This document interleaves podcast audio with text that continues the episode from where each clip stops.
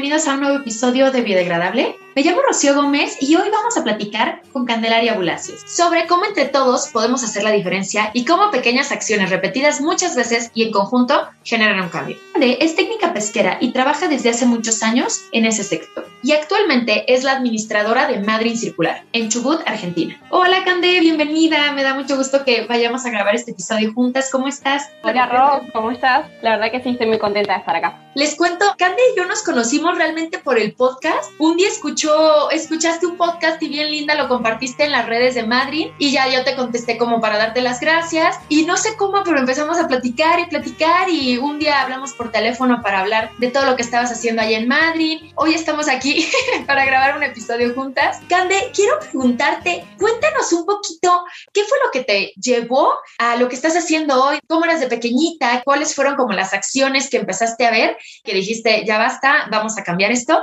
Cuéntanos un poquito. Bueno, empezando desde que soy chica, que en realidad es algo que me di cuenta ahora de grande. En mi casa siempre, en mi familia, siempre estuvimos todos muy en contacto con la naturaleza, siempre fuimos de, visitar mucho las playas, la cordillera, que es la, la, zona de montaña, digamos, de nuestra provincia. Siempre hubo una huerta en mi casa, siempre hubo compost. Y bueno, son todas cosas que yo capaz de chica no me daba cuenta, pero realmente se ve que influenciaron mucho en mí. Bueno, yo vivía con mi familia en Trelew y cuando vine a Madrid a vivir sola, ahí recién fue que me empecé a hacer cargo, bueno, de mis propias compras, de mis propios residuos, pero siempre viviendo en departamentos. Bueno, el último tiempo me pude mudar a uno que tiene patio y a partir de ahí fue que empecé a, a poder hacer mi propio compost, a tener una huerta, algunas plantas ornamentales también. Y empezando también a, a hacer todas esas cosas y hablar de eso, me di cuenta de la diferencia con mis amigos, por ejemplo, que no, no todo el mundo sabía lo que era un compost o había tenido una huerta en su casa. Entonces ahí fue que empecé a identificar todo eso que yo había conocido de chica, digamos, que no es algo que todo el mundo sepa. Claro, porque tú lo veías diario y era parte de tu día a día, ¿no? Y entonces a la hora de que creces un poquito más y te das cuenta que en tu entorno, digamos, cotidiano, entre tus amigos y todo, no era tan común para ellos, yo creo que ahí como que fue cuando se te empieza como un poquito a aprender estos poquitos de decir, wow, no, no todos están inmersos en, en el compost, en el huerto urbano, en todo esto. Fue por ahí como que empezaste como a, a decir, yo quiero, yo quiero hacer esto o lo quiero dar a conocer. Claro, sí. Ahora por suerte es algo que está muchísimo más difundido. Madrid también es una ciudad que eh, apunta mucho a la naturaleza. Por esto que te contaba fue que también para mí fue mucho más natural. Y eso también derivó en empezar a interesarme en el uso de productos más sustentables en el uso diario, digamos. Y por ejemplo, Cande, ¿qué pasa cuando tú llegas a vivir, a vivir sola a Madrid? Que empiezas a ver que todo está centralizado en Buenos Aires.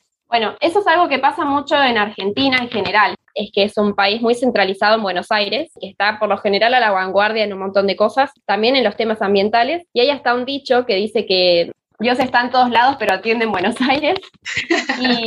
Y, con respecto a todos estos productos que, que, empezaron a aparecer, como las telas enceradas o productos de madera, que están buenos para tenerlos, pero había que pagar un envío carísimo y ya deja de ser sustentable también porque no, tiene sentido pagar un envío por un jabón, por ejemplo. Claro. Bueno, interesándome en todos estos productos fue que empecé a descubrir que había muchos emprendedores que los hacían acá en Madrid. Madrid tiene 100.000 habitantes, es una ciudad muy chica, casi que nos conocemos todos. Sin embargo, estaban como escondidos, muy, se movían capaz en círculos un poco cerrados o, o, acuden a ciertas ferias que, bueno, si no vas a esa feria no te enteras. Bueno, entonces, eh, al encontrar todos estos emprendimientos, obviamente desde mi cuenta los empecé a seguir. Eh, cuando los empiezo a seguir desde mi cuenta personal, como que un poco se me pierde la información entre los que son de acá, los que son de Buenos Aires. Y bueno, ahí fue que se me ocurrió buscar alguna manera de, empezar a integrarlos a todos para tenerlos más accesibles, digamos. Y como que ahí eso gestó un poco la idea de Madrid Circular. Cande, antes de continuar, cuéntanos qué es Madrid Circular. Cuéntanos de qué se trata. Eh, Madrid Circular es un espacio que pretende promocionar a todos los emprendimientos y aficionados sustentables que estén interesados en la, en la, economía circular, en el cuidado de los recursos, en el aprovechamiento integral de los recursos y bueno, todo lo que esté relacionado con el cuidado de la protección del medio ambiente y los seres que lo habitamos de alguna manera. ¿Qué fue lo que detonó? O sea, ¿qué fue lo que tú dijiste, tengo que hacer esto?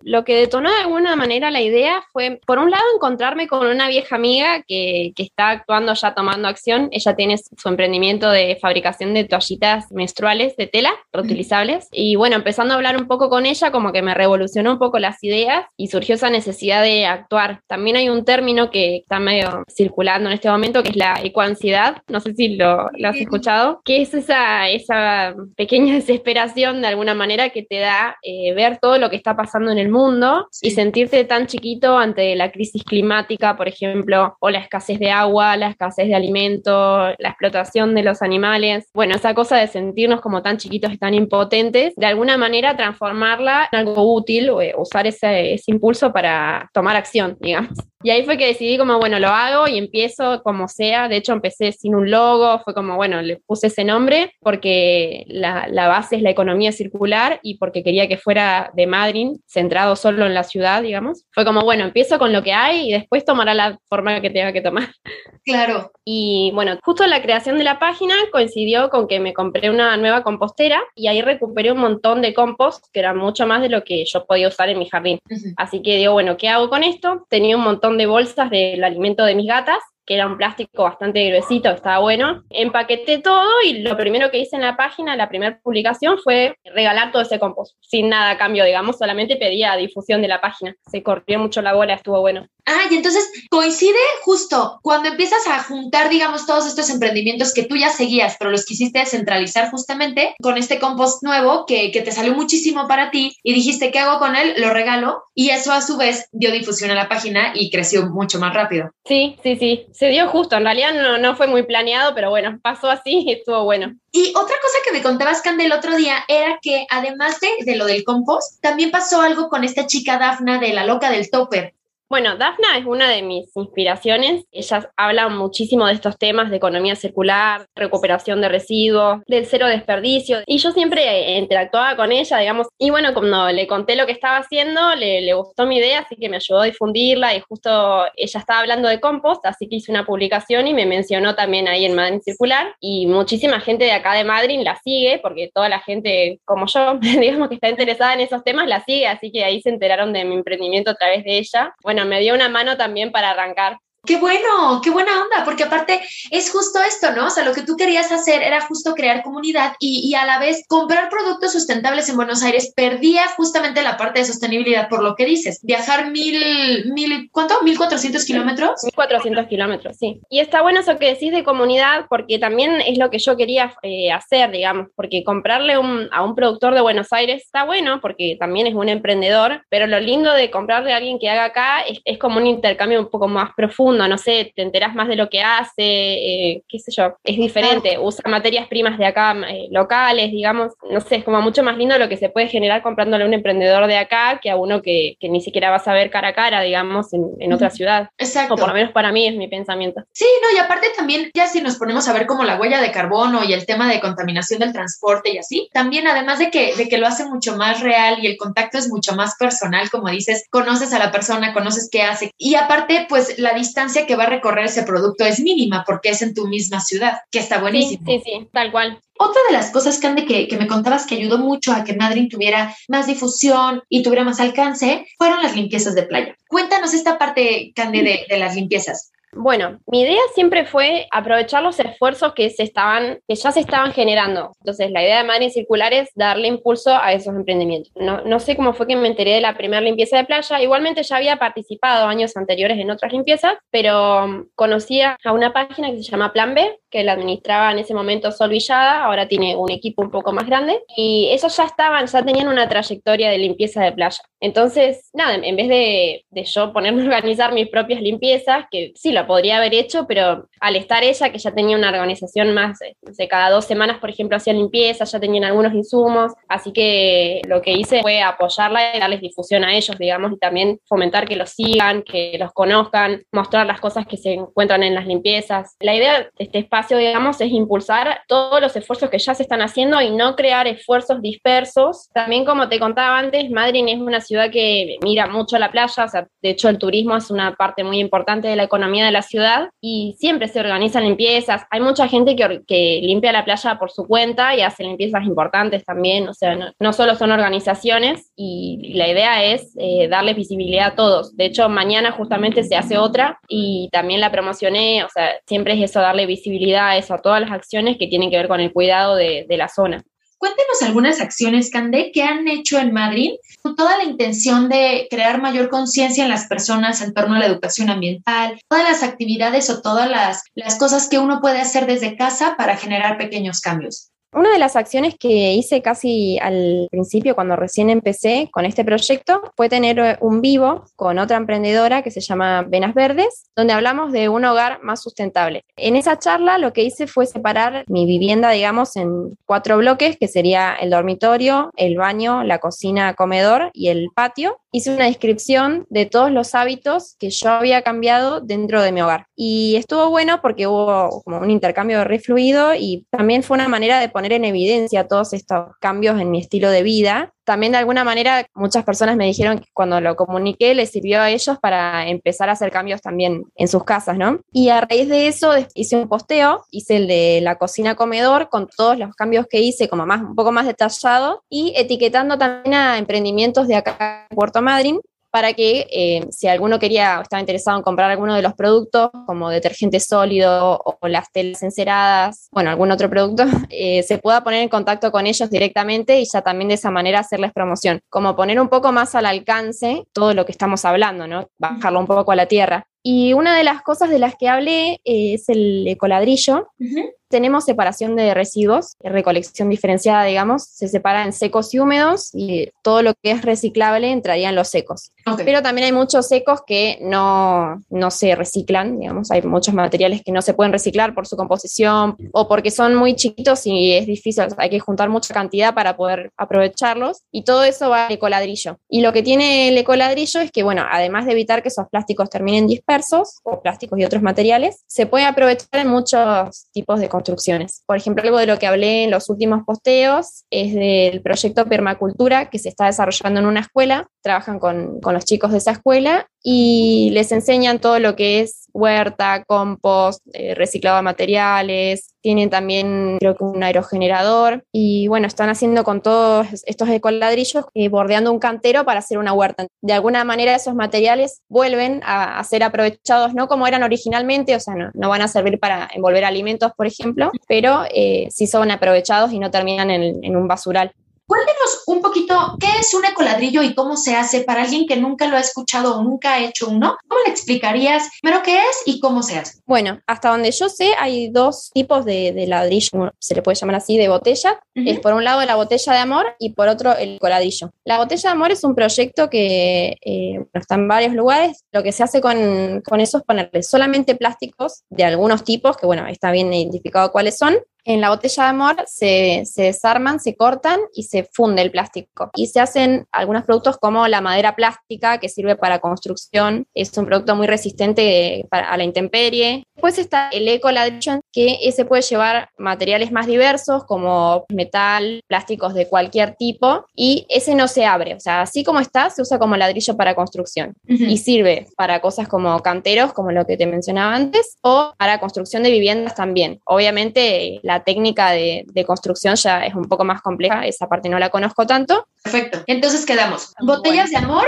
se va a convertir, solamente es puro plástico de un tipo en específico, se va a utilizar para hacer, digamos, objetos de madera plastificada, o bueno, una imitación de madera. Y el ecoladrillo, ahí tú puedes ir poniendo, por ejemplo, lo que te, algunas cosas que tengan, donde vienen las pastillas o otros tipos de plástico y tal, que no se reciclan y que no se podrían fundir para hacer la madera plastificada, la imitación madera. Tal cual. Eh, otra de las cosas que fomento mucho es la conexión entre emprendedores, eh, o sea, de ellos entre sí y los emprendedores con la comunidad, con eh, la recirculación de, materiales, ¿sí? materiales que por lo general son de un solo uso, como los frascos de vidrios, eh, promover que, que, la gente les dé el valor que realmente tiene, que no los tire a la basura por más que los tire con los secos, sino que los junte y yo soy una plataforma de promoción y los pongo en mis historias, por ejemplo, como, bueno, esta persona juntó muchos frascos, ¿qué emprendedor los necesita? Comuníquense con la persona, lo etiqueto como de alguna manera haciendo nexo, pero que se comuniquen directamente con la persona darle valor a, ese residuo y darse cuenta de que hay gente que lo necesita, que no tiene por qué terminar tirado. De alguna manera, como esto volviendo a lo de la comunidad, ¿no? Que se armen redes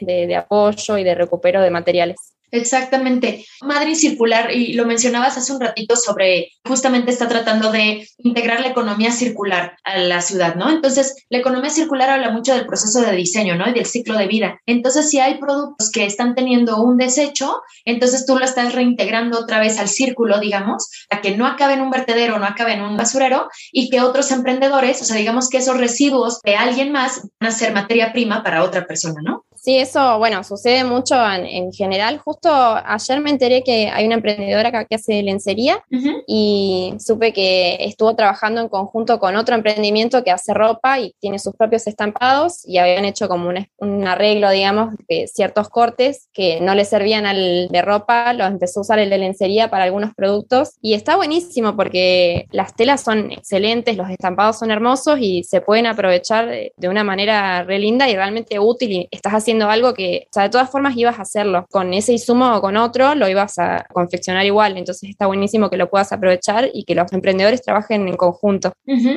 Perfecto, Candel. Para ir cerrando el episodio, quisiera preguntarte, ¿hay alguna otra cosa de la que te gustaría que habláramos? Ah, bueno, hay algo que no te conté, Ron. Em, hace unos días fue el aniversario de Madrid Circular, el 9 de octubre, y bueno, yo justo no estaba en la ciudad, pero me quedé con las ganas de, hacer algo, algún evento, una feria o algo, y hace poquito fue el Festival de Cine Ambiental en la ciudad, que estuvo muy lindo, se proyectaron un montón de películas, y el cierre fue eh, un conversatorio ecofeminista en un restaurante vegetariano que abrió hace poco acá bueno, estando ahí me di cuenta de, lo lindo que era ese lugar, que digo, bueno, acá podría ser el, evento de cumpleaños, digamos, de Madrid Circular. Así que voy a hacer una, feria invitando a los, emprendedores. Y la idea es que haya feria hasta cierto horario, que toquen bandas, que se coma comida vegetariana y vegana y bueno, pasar un lindo momento y también conocernos entre todos, porque con esto de la pandemia eh, fue, hubo mucho intercambio virtual, mucha charla por mensaje y está bueno tener momentos donde puedas verte cara a cara, así que bueno, también estoy contenta por porque se puede hacer. Ay, qué bonito, Cande. ¿Cuándo va a ser? El 7 de noviembre. Ay, qué padre, muchas felicidades. El primero de muchas, Cande. Algo que me, me, estoy acordando ahora, que um, también encuentro muchos proyectos y emprendimientos interesantes que no son de la ciudad, pero que tranquilamente se pueden aplicar acá. Entonces tenía en su momento la sección Viernes de Descubrimiento. Ahí compartía todas esas ideas, como capaz que alguien tiene ganas de, de, empezar con esto, puede empezar por ahí. Está buenísimo, me encanta el nombre aparte de Viernes de Descubrimiento. Con eso terminamos, pero antes, ¿dónde te podemos encontrar? Cuéntanos cómo estás en redes y cómo podemos eh, conocer los proyectos que estás promocionando y publicando. Bueno, en redes estoy como arroba Circular en Instagram, en Facebook también arroba Circular. Tengo LinkedIn también hay arroba Circular y el correo es madrincircular arroba gmail.com. Muy bien, nada más, Madrid es con Y. Madrid es con Y, sí. ¿Estás lista para la parte de las preguntitas? ¿Las últimas? Sí. Empecemos. ¿Cuál es tu lugar favorito? La playa, cualquier playa, no sé, todas me gustan, como todo junto, el agua, el ruido del agua, estar en la arena, sentir el sol, también esa sensación de vacaciones, por más que no sean vacaciones, siempre me, hace sentir muy bien. ¿Cuál crees que sea el peor defecto del ser humano? Un poco la indiferencia y el egoísmo. Es como, bueno, este problema no es mi problema, entonces que se haga cargo otro. ¿Cuál crees que sea la mejor cualidad del ser humano? Como lo contrario a lo de recién, lo de involucrarse, no sé, la pasión, cuando ves que alguien encuentra, por ejemplo, un tema medioambiental o cualquier tema en general y le, pone como todo lo suyo, todo lo que tiene para dar, en, no sé, para compartirlo con el resto. La pasión o la solidaridad. La siguiente es, puede ser de un tema de medio ambiente o puede ser un tema personal, pero ¿qué te da miedo? Me da miedo el cambio climático. me, da, me da miedo real. A veces pienso en todo esto que estoy haciendo yo y un montón de gente ocupándose de esto y no sé si realmente los esfuerzos van a, van a tener algún sentido, digamos, teniendo en cuenta la velocidad en que progresa la destrucción del mundo. O sea, no sé, por ejemplo, que yo que vivo en una playa, no sé cuánto nos va a afectar el aumento del nivel del mar, por ejemplo. Me da, me da miedo. Sí, a mí también. La siguiente es, si pudieras cambiar algo en el mundo, ¿qué sería? Creo que respecto a lo mismo, eh, el compromiso de, todos nosotros, digamos, incluso mío, o sea, yo hago mucho menos de lo que podría hacer, sería creo que eso, que los políticos sobre todo y, toda la gente en general sea un poco más generosa y, tome conciencia de todo lo que está pasando y ponga un poquito más de sí para sí mismo, para su propio futuro y para el resto. ¿Alguna persona que admires?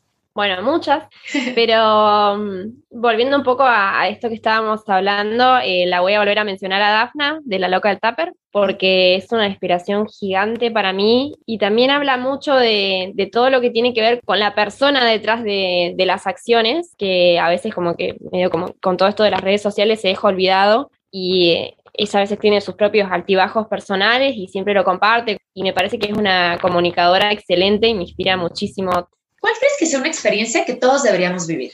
Bueno, creo que no tiene mucho que ver con esto, pero el buceo para mí fue una experiencia increíble eh, en estar abajo del agua con vos misma y tus pensamientos y controlando tu cuerpo. Y esto te hace concentrarte, enfocarte mucho y sentir como sensaciones totalmente distintas a las que estamos acostumbradas en el cuerpo y, a, y a cómo nos desenvolvemos en el medio. Me gustó mucho y creo que todo el mundo debería probar hacerlo alguna vez. Si alguien te financiara un proyecto, ¿qué harías? A mí me gustaría que dentro de, lo que es Madrid Circular haya como una gestión integral de recursos, por no llamarlos residuos, que sea como un, centro local que se ocupe de la gestión de todos los residuos de las empresas, de los hogares y les encuentre un destino. Me gustaría mucho que haya, así como un Madrid Circular, un Treleu Circular, un Pirámide Circular, que cada ciudad tenga como su punto de gestión. ¿Qué le recomendarías a alguien que quiere empezar en un tema medioambiental y no sabe cómo? Que se informe, pero no, no de la manera tradicional, o sea, no que se ponga a estudiar, sino que, que se ponga, no sé, lo más cercano es seguir cuentas de Instagram para ver qué ideas hay en el aire y que empiece y que se vaya dando cuenta con el tiempo de por dónde seguir, digamos. Y también que se maneje en comunidad, no sé, si se encuentra con algo parecido a lo que está haciendo, que se comunique con esa persona y trate de trabajar en equipo, que no se aísle, porque de ahí salen las mejores ideas. ¿Alguna película, documental, serie o libro que nos recomiendes? Libro, estoy terminando de leer ahora los de Soledad Barruti. Es una periodista argentina que habla sobre industria alimenticia, más que nada. Tiene dos que yo conozca, por lo menos, eh, Mala Leche y Mal Comidos, que uno habla de la industria argentina y en el otro se va como a Latinoamérica y habla de todo lo que es eh, la carne, la leche, los huevos, el pollo, las hortalizas en general, la pesca, cada capítulo va hablando de una industria, te muestra un poco la realidad de qué es lo que comemos. Y ahí te das cuenta de cómo eso después termina como expandiéndose a todo, porque esa manera que tenemos de producir nuestra comida la tenemos para todo, para producir la ropa, para todo.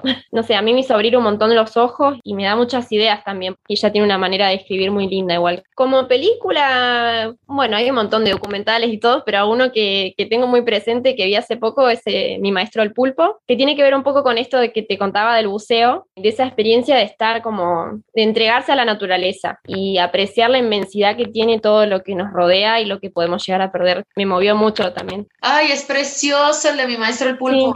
La siguiente, ah, ya, es la última, Cande. Consejo que alguna vez te dieron y cambió tu forma de ver la vida. Bueno, uno que mencionaron varios ya en, en el podcast es piensa global y actúa local engloba un montón de cosas, esto de, tomar acción y empezar por uno, empezar en tu casa, empezar con tu familia, con tus amigos, con lo que vos usás en tu cuerpo, con lo que comes, eso, o sea, no, no olvidarnos de todo lo que está pasando en el mundo y de cómo afecta esto del efecto mariposa, pero actuar en uno mismo, en tu lugar, en tu ciudad, y a eso va un poco Madrid circular, como está bien, pasan cosas en todos lados, pero vamos a empezar por acá. Claro, exacto. Cande, ahora yo te quiero decir dos frases para terminar el episodio. Las dos las dijo el Papa Francisco. Independientemente de, si uno es religioso o no, yo creo que la verdad es que ha hecho unas cosas increíbles. Es una persona sumamente carismática, muy, muy, muy linda y además tiene una forma de conectar con las personas. hizo muchos cambios. En, Exacto. como de todo lo que venía del Vaticano, cambió mucho el paradigma de, de, lo que solía ser un papa. Es muy querido y es argentino. Sí, justo dije, le voy a decir una frase de un argentino y estuve estuve pensando en quién y dije, el Papa Francisco. Justo conecta eh, el medio ambiente con las personas y es lo que necesitamos, ¿no? Que, que nos conectemos otra vez y que perdamos como todo este egoísmo del que hablábamos hace rato y la indiferencia. Entonces, la primera dice, no podremos afrontar la degradación ambiental si no prestamos atención a causas que tienen que ver con la degradación humana y social. Y la segunda, Cande, para terminar, es, cuando somos capaces de superar el individualismo, se vuelve posible un cambio importante en la sociedad. Y es justo eso, ¿no? El cambio tiene que empezar por uno mismo, después en tu casa, y tú lo empezaste así, empezaste a cambiar con tus propios hábitos, empezaste a cambiar en tu casa, en tu patio, con tus amigos, y después lo empezaste a llevar a tu comunidad, y ahora con miras a llevarlo a, todo tu país. Es súper bonito que hayas pasado de decir qué puedo hacer a, empezar a hacerlo. Muchas, muchas gracias, Candés. Gracias a vos, Rosso, es un encanto, la verdad, y me encanta tu, tu podcast. Sabes que soy una gran fan de todo lo que haces en Madrid, y este estamos en contacto para que después tengamos otro episodio y me cuentes los avances. Ojalá sean muchos. Así es. y muchas gracias por estar en este episodio y los espero el próximo miércoles.